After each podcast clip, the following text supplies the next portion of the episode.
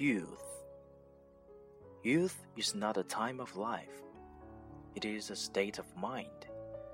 It is not a matter of rosy cheeks, red lips, and supple knees. It is a matter of the will, a quality of the imagination, a vigor of the emotions. It is the freshness of the deep springs of life.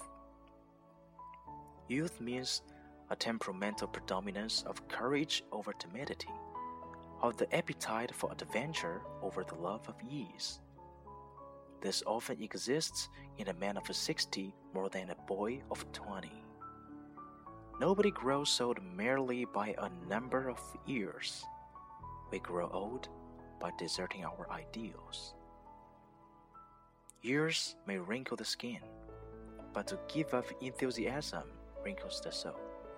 Worry, fear, self distrust bows the heart and it turns the spring back to dust. Whether 60 or 16, there is in every human being's heart the lure of wonder, the unfailing childlike appetite of what's next, and the joy of the game of living.